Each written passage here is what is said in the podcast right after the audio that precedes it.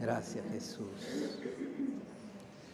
Gracias Bélgica por la oración, por el clamor. Sin duda que necesitamos estar siempre orando por nuestras familias, conocidos, cercanos, para que puedan conocer a Jesús y puedan tener una experiencia con Él de salvación. Amén. En esta mañana quiero em, hablarte de alguien que tenemos en el cielo y que actúa a nuestro favor. No sé si lo sabías, pero hay alguien en el cielo para quien sos importante. Hay alguien en el cielo que piensa en vos todos los días. Y hay alguien en el cielo que hace su mayor esfuerzo para que las cosas buenas que el Padre tiene preparadas para tu vida se puedan manifestar, se puedan volver realidad en tus caminos. Y de esa persona vamos a hablar hoy. Y para saber quién es esta persona, vamos a ir al Antiguo Testamento y vamos a leer un salmo. El salmo número 110. Este salmo fue escrito por David, quien fue un rey para, en el pueblo de Israel. Pero además, no solamente era un rey, sino que era una persona muy poética. Y él escribió muchos salmos, muchas canciones. Y una de ellas es esta que está en el, en el capítulo 110 del libro de los Salmos. Dice así, el Señor le dijo a mi Señor, siéntate en el lugar de honor a mi derecha, hasta que humille a tus enemigos y los ponga por debajo de tus pies. El Señor extenderá tu poderoso reino desde Jerusalén y gobernarás a tus enemigos. Cuando vayas a la guerra, tu pueblo te servirá por voluntad propia Estás envuelto en vestiduras santas y tu fuerza se renovará cada día como el rocío de la mañana. El Señor ha hecho un juramento y no romperá su promesa. Tú eres sacerdote para siempre, según el orden de Melquisedec. El Señor está a tu derecha para protegerte, derribará a muchos reyes cuando estalle su enojo, castigará a las naciones y llenarás de cadáveres sus territorios. Esta parte es un poco violenta, ¿verdad? Pero está escrito. Destrozará cabezas por toda la tierra. Pero él se refrescará en los arroyos junto al camino, saldrá vencedor. Una, canción que celebra eh, a un rey, un rey que aunque va a tener que enfrentar enemigos, en la cuenta final es un rey que va a salir vencedor, a quien Dios le va a dar la posibilidad de vencer sobre todos sus enemigos.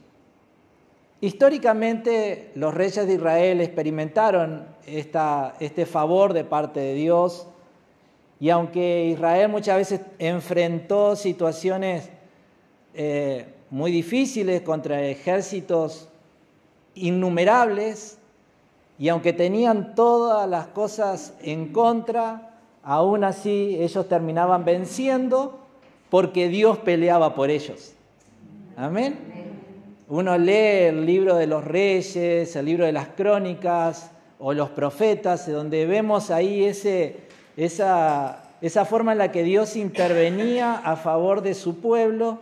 Y vemos que muchas veces ni siquiera ellos tenían que hacer nada, simplemente Dios obraba y los liberaba y, bueno, la gracia y el favor de Dios sobre su pueblo Israel, ¿verdad?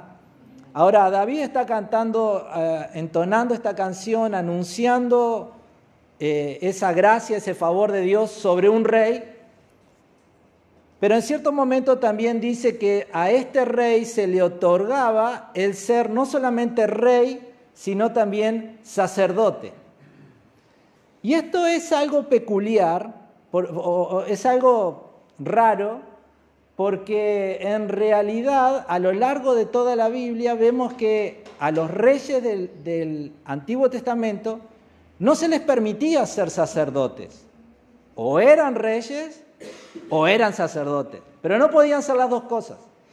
Es más, hubo un rey que quiso hacer las dos cosas, pero Dios se enojó con él y en el mismo momento que él quiso ofrecer un sacrificio como si fuera sacerdote, una plaga de parte de Dios vino sobre él. Entonces, ellos sabían que no podían cumplir las dos funciones. El rey era rey y el sacerdote era sacerdote. Funciones diferentes, personas diferentes. Ahora, lo, lo,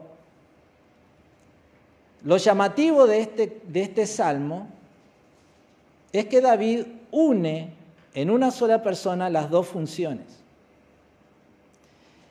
Y en realidad si nosotros leemos detenidamente la Biblia, nos vamos a dar cuenta de que excepcionalmente hay dos personas a lo largo de la Biblia que sí cumplen la función de rey y de sacerdote. Uno de ellos lo encontramos en el Antiguo Testamento. Uno de ellos es este tal Melquisedec que aparece acá, que fue una persona que aparece en cierto momento de la vida de, Abraham. Dice que Abraham había obtenido una gran victoria, venía de esa victoria con todo el botín y todo lo que... Y se le aparece un hombre, rey y sacerdote de la ciudad de Salem, una ciudad que se ha identificado como la ciudad de Jerusalén, cuando todavía no era Jerusalén, sino que era simplemente una ciudad. Y se le aparece este hombre Melquisedec, que no sabemos ni de quién es, ni de dónde viene, ni cómo murió, ni no sabemos nada de él. Solamente es un hombre que aparece en cierto momento de la historia, en la vida de Abraham, en el libro de, de Génesis. Y ese hombre sí cumple la función de rey y sacerdote. Ese es uno, excepcional, alguien que aparece ahí. Ahora, el segundo, la segunda persona que encontramos en la Biblia que excepcionalmente cumple la función de rey y sacerdote, les doy la oportunidad de que ustedes me lo digan, es Jesús. La segunda persona que encontramos en, en, la Biblia y ahora en el Nuevo Testamento que cumple la función de rey y sacerdote es Jesús. Sabemos que Jesús llegará el día donde volverá a establecer su reino sobre la tierra y sabemos que en ese día Él reinará sobre todas las naciones y sobre todos los presidentes y sobre todas las comisiones que puedan existir sobre la tierra Cristo reinará y reinará por mil años y sabemos que será un reinado de paz y de gozo y será algo excepcional. Sabemos que la iglesia estará junto con Él en esos días. Amén.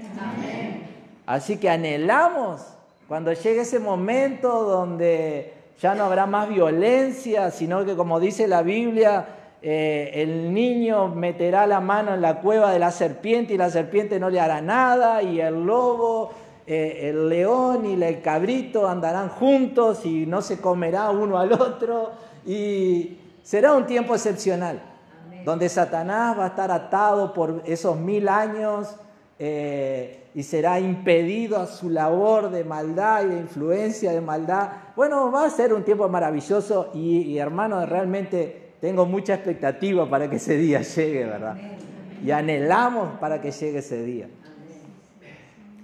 Ahora Jesús cumple esa función de, rey y Jesús también cumple no solamente la función de rey, lo que ya se le ha dado como autoridad sobre todas las cosas en el cielo, en la tierra, debajo de la tierra. Jesús ya es rey, sino que además también Jesús está cumpliendo hoy la función de sacerdote. ¿Qué significa esto? Significa que cuando Jesús muere y asciende a los cielos, Él es puesto a la diestra del Padre y desde esa posición a la derecha del Padre, Jesús está continuamente intercediendo por nosotros delante del Padre a nuestro favor. Amén. Eso es lo que Él está haciendo desde el momento que ascendió a los cielos. Está sentado a la diestra del Padre y está representándonos a cada uno de nosotros que hemos puesto nuestra fe en Él y está pidiéndole al Padre a nuestro favor. Señor, te pido, Padre, te pido por favor que ahora cuando mi hermana vaya a Aruba le haga un clima precioso. O te pido que ahora cuando mi hermano vaya, empiece su casa, su negocio, prospere y todo le vaya bien. Estoy poniendo ejemplos, ¿verdad? Pero lo que quiero decir es que es la voluntad de Cristo y es lo que Él está haciendo. Él está a la diestra del Padre intercediendo a favor de cada uno de nosotros. Y gloria a Dios por eso. Ahora, en el libro de Hebreos, capítulo 8, versículo 1,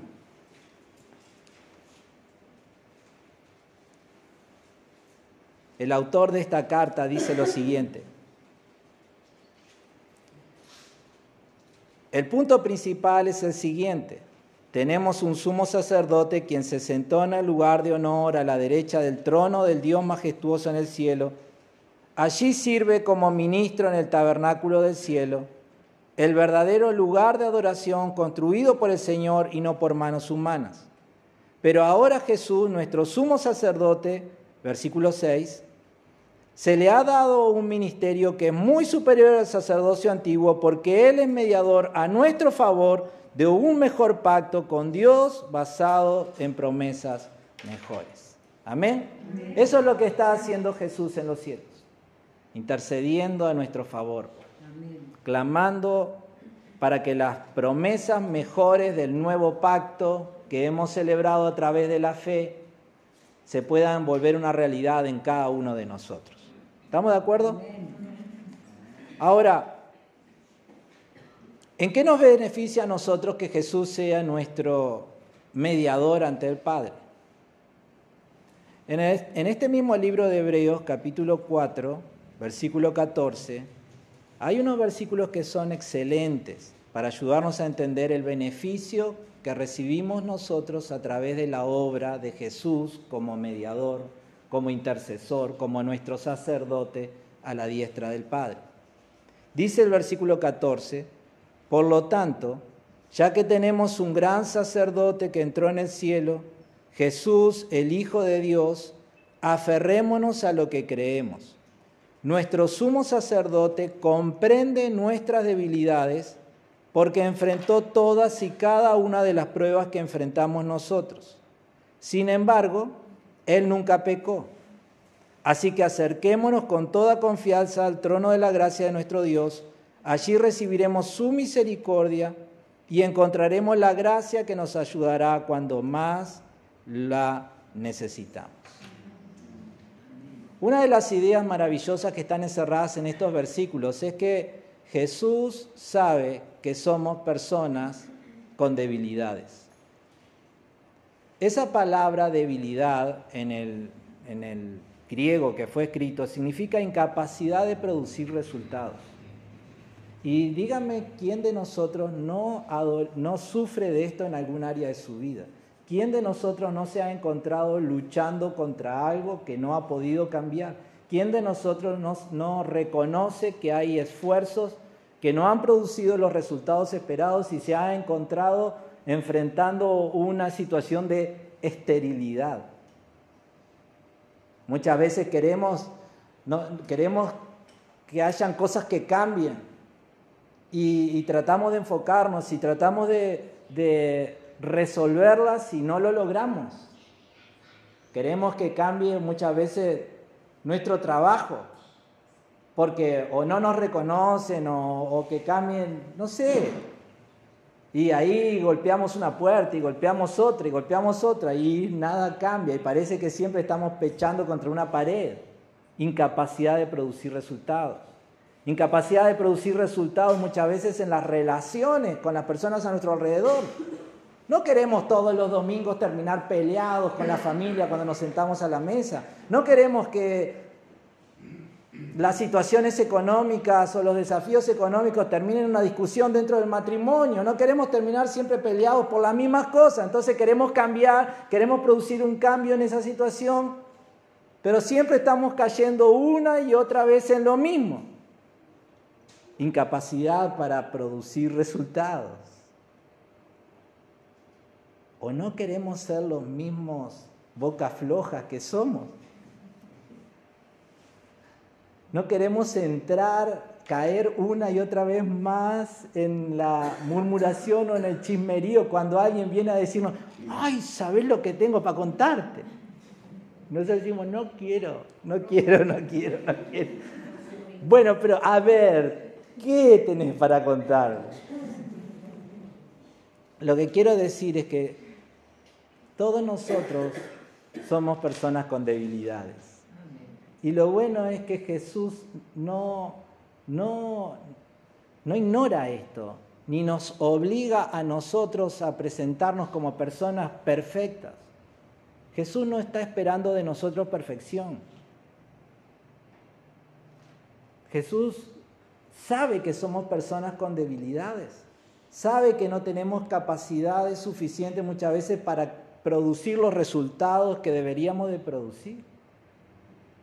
Y eso, hermanos, debería de ayudarnos a quitarnos a veces el peso de querer presentarnos delante de Él como personas intachables, que no fallan en nada. No, no, es imposible porque somos personas que fallamos, somos personas débiles, somos personas que tenemos áreas en las que no producimos los resultados que esperamos. No hablamos solamente de las cosas externas, hablemos de las cosas internas. ¿Cuántos desafíos que a veces nos planteamos hacia nosotros mismos? Y, somos sinceros, realmente queremos cambiar, queremos empezar a producir un resultado diferente, pero luego cuando empezamos a, a, marchar, no lo logramos. Y, caemos una y otra vez en las mismas debilidades. Queremos superar alguna, algún vicio, queremos superar o desarrollarnos más en alguna virtud. Queremos ser más comprensivos con la gente. Queremos ser más respetuosos si no lo somos. Queremos desarrollarnos más como personas o como seguidores de Cristo. Ahora, lo bueno es que el Señor Jesús, a la luz de esta palabra, Él está dándonos a entender de que claramente Él comprende que somos personas débiles. Es más, no solamente Él comprende que somos personas débiles, sino que como dice a continuación, como dice en esa misma oración, Él no solamente que somos, sabe que somos débiles, sino que Él comprende. Esa palabra comprensión significa sufrir con otro o ser afectado similarmente. Es decir, cuando nosotros nos damos cuenta que hay cosas que nos podemos cambiar, nos sentimos mal. ¿O no es así? Cuando caemos una y otra vez más en lo que no queremos caer, nos sentimos mal. ¿O no es así? ¿O es así? ¿Verdad? Si no, estamos en otro problema que es el de la conciencia cauterizada y bueno, eso ahí ya es otro tema, pero para nosotros, que somos personas que queremos agradar a Dios, que queremos seguir detrás de los pasos de Cristo, nuestras debilidades, sin duda que producen algo en nuestro corazón, una tristeza a lo menos. Le fallé a Dios otra vez, no hice lo que quería hacer, no logré los resultados esperados. Ahora, lo bueno es que Jesús, quien está en los cielos, no solamente sabe que somos débiles, sino que Él siente nuestro dolor como si fuera propio. Él comprende perfectamente nuestra situación. Nos enojamos con alguien y peleamos y discutimos cuando no queríamos hacerlo. Sin duda que eso es una debilidad de nuestro carácter y luego nos sentimos mal por una relación que quedó rota o que quedó dañada. En cierta manera Jesús comprende y experimenta ese mismo dolor en su corazón. Él sabe que una relación rota con una persona a la que amamos no es la, no es la mejor condición. Amén. Recuerden que Él no solamente cuando estuvo entre nosotros era 100% Dios, sino que Él también era 100% hombre. Y dice esta palabra que acabamos de leer que Él fue probado en todo, así como fuimos como somos probados nosotros. Él también sufrió de, de relaciones rotas. Él también sufrió de muchas cosas que sufrimos nosotros. Entonces, no solamente Jesús sabe que somos personas débiles y eso debería de darnos la cierta alivio de que no tenemos que estar aparentando algo que no somos, sino que podemos ir delante de Él tal cual somos y decirle, Señor, mira, en esto estoy esforzándome, pero no puedo. No puedo mejorar en esta área de, mi vida personal, no puedo, me esfuerzo por mejorar mi vínculo con, mis hijos, con mi vecino, con mi compañero de trabajo, no puedo, me esfuerzo por tratar de prosperar y, avanzar en la vida y, alcanzar estas metas y, y no logro producir resultados. Señor, acá vengo, tal cual soy, una persona con debilidades. Y la buena noticia de esta palabra que hasta ahora estamos leyendo es que el Señor no es insensible, sino que Él se compadece. Sino eh, quiero decir que sufre junto con nosotros por nuestras debilidades. Y la, la tercera idea que está encerrada en estos versículos, no solamente el Señor nos libera de ese aparentar perfección, no solamente el Señor nos libera de la incomprensión, porque Él siente nuestro dolor como propio, sino que también el Señor nos libera de esa impotencia que nos lleva a no producir resultados. ¿Cómo viene esto? A la luz de lo que dice Él, acerquémonos con toda confianza al trono de la gracia de nuestro Dios. ¿Y qué dice a continuación? Allí recibiremos su misericordia y encontraremos la gracia que nos ayudará cuando más la necesitamos. Amén. Entonces, somos personas débiles, somos personas que a veces no producimos los resultados esperados, somos personas que a veces queremos eh, que hayan cosas que cambien y no lo logramos.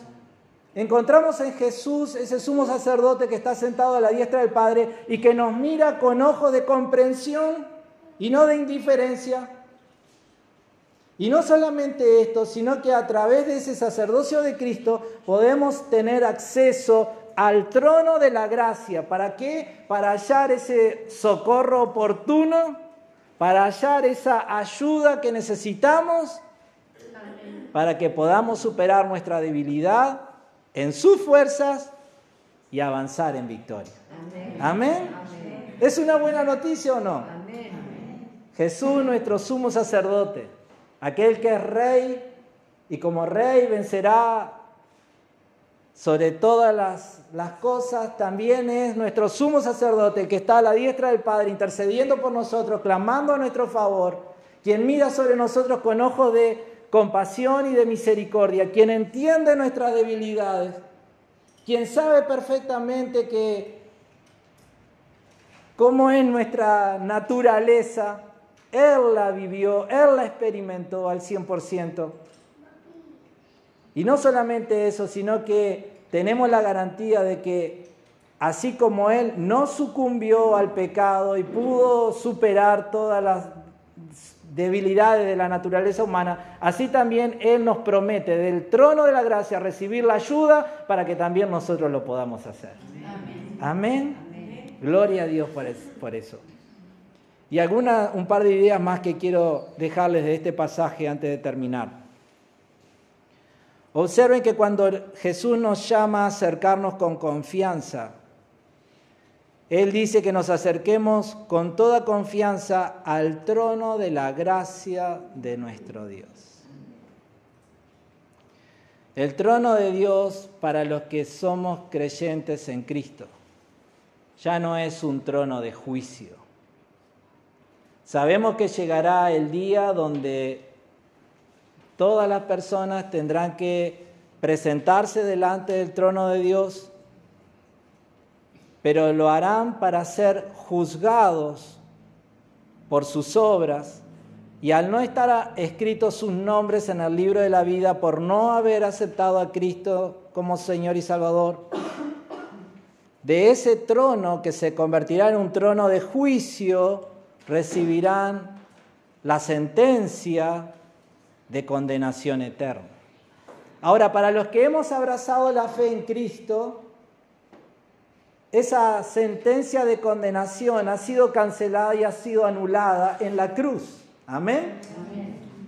Y hoy el trono de, Dios ya no es un trono de juicio, sino que es un trono de gracia, donde podemos acercarnos confiadamente a Dios, decirle a Él, papito, como dice Abba Padre, ¿verdad?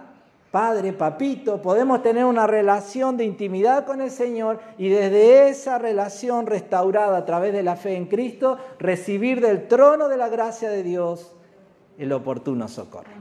Ya no es un trono de juicio. Llegará el día, lo pueden leer en Apocalipsis capítulo 20, 21, por allá, cuando vendrá ese juicio del trono blanco, ¿verdad? Y ahí todo lo que va a suceder. Pero para nosotros eso ya es cosa del pasado. ¿Por qué? Porque ha sido cancelado nuestra condenación en la cruz a través de la fe en Jesucristo. Así que si alguien, creo que no, pero si alguien no ha puesto su fe en Cristo lo que estamos aquí, lo mejor que le puedo decir, vaya a Jesús, crea en Él, recíbalo como Señor y Salvador, para que esa condenación sea cancelada. Y lo segundo que podemos hacer a la luz de esto es orar por aquellos que no, no tienen su nombre escrito en el libro de la vida. Para que puedan encontrarse con este trono de gracia y no con el trono del juicio. ¿Estamos de acuerdo? Y lo segundo, la segunda idea que quiero dejar de estas palabras que acabamos de leer, tengamos en cuenta lo que dice el versículo 14 el versículo 14 dice, entonces, perdón, por lo tanto, ya que tenemos un gran sumo sacerdote que entró en el cielo, Jesús el Hijo de Dios, aferrémonos a lo que creemos. El contexto de todo este capítulo 4 y, el motivo por el cual el autor de esta carta está hablándonos del sacerdocio de Jesús es para animarnos a perseverar en el camino de la fe. Es animarnos a no soltarnos de, la fe. Eh, lo que está haciendo es diciéndonos, mira, tenés a alguien sentado a la diestra del Padre intercediendo a tu favor, alguien que te comprende, que te mira con ojo de comprensión, que sabe de tus debilidades y que está dispuesto a ayudarte, así que no abandones la fe. Ese es el sentido de esta palabra. No solamente animarnos a descansar en el sacerdocio de Jesús, cuando salgamos de acá tenemos que salir diciendo, qué bueno saber que Jesús está a la diestra del Padre intercediendo por mí. Qué bueno que Jesús sentado a la diestra del Padre me está mirando con ojos de, compasión y de misericordia. Qué bueno que Jesús que está sentado a la diestra del Padre no espera de mí algo que no soy, sino que sabe perfectamente mis debilidades y que puedo acercarme a Él desde esa desde esa posición de una persona con debilidades, qué bueno saber que Jesús sentado a la diestra del Padre está intercediendo a mi favor para que yo reciba del trono de la gracia ese oportuno socorro. Entonces, si todo esto está ocurriendo a mi favor y sé que es algo que no lo voy a encontrar en ninguna otra persona ni en ningún otro lugar, entonces, ¿por qué me habría de soltar de la mano de Jesús? ¿Por qué me habría de alejar? ¿Por qué habría de tomar otro camino? si en Él tengo lo mejor que puedo encontrar para mi presente y para mi eternidad. Amén. Ese, en unos versículos antes de ese versículo 14, desde el 11 en delante, dice, entonces hagamos todo lo posible por entrar en ese descanso, hablando de la vida eterna, Pero si desobedecemos a Dios como lo hizo el pueblo de Israel, caeremos. Está poniendo como ejemplo ese Israel rebelde contra Dios que quedó en el desierto por no haber confiado en el Señor. Pues la palabra de Dios es viva y poderosa, es más cortante que cualquier espada de dos filos, penetra en el alma y el espíritu, y el espíritu entra entre la articulación y la médula del hueso, deja al descubierto nuestros pensamientos y deseos más íntimos. No hay nada en toda la creación que esté oculto a Dios, todo está desnudo y expuesto ante sus ojos, y es a Él a quien rendiremos cuenta. Por lo tanto, ya que tenemos un gran sumo sacerdote que entró en el cielo, Jesús el Hijo de Dios, aferrémonos a lo que creemos. Amén. Todo el capítulo y también estos versículos que acabamos de leer son un llamado, un incentivo para que no nos soltemos de la fe. Amén. Bien, terminamos con esto. Como te dije al principio, tenemos a alguien que en los cielos está a nuestro favor. No es un santo, no es eh, alguna otra cosa que se nos pueda imaginar, es Jesús. Jesús es quien está a la diestra del Padre intercediendo a nuestro favor. Jesús desde esa posición de sacerdote, por haber vivido nuestra, nuestras mismas tentaciones, por haber sido 100% hombre mientras estuvo aquí en la tierra, Él comprende perfectamente nuestras debilidades. Él no ignora ni nos obliga a que aparentemos algo que no somos. Él sabe perfectamente que muchas veces nuestro espíritu, como le dijo a Pedro, nuestro espíritu está dispuesto, pero nuestra carne es débil. Y tenemos áreas donde no logramos alcanzar los resultados que esperamos alcanzar. Jesús no nos dice tienen que ocultar todo esto, que Dios no les vea, no, no, no, aparenten ser, no, no, Él sabe perfectamente. Y Él nos invita a que desde esa posición, en humildad, en transparencia, sabiendo que Él nos mira con ojos de compasión y no de juicio, hay otro que nos juzga en el cielo, hay otro que nos eh, acusa, pero no es Jesús, es el diablo. Jesús nos mira con ojos de compasión con ojos tiernos, con ojos de amor, con ojos de misericordia. Y desde, esa, desde ese corazón compasivo intercede delante del Padre a nuestro favor. Hoy el trono de Dios para los que hemos creído en Jesús es un trono de gracia. Y a través de Cristo tenemos acceso total, completo a la presencia de Dios Padre. ¿Por qué habríamos de alejarnos de una fe así? ¿Por qué habríamos de alejarnos de una persona como Jesús cuando Jesús nos está dando todo esto?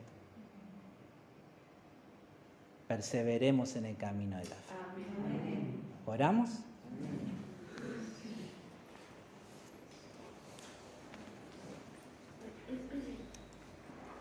En esta mañana, de acuerdo a lo que hemos escuchado, si, si tenés esa posibilidad de autoexaminarte y reconocer algún área de debilidad propia, personal,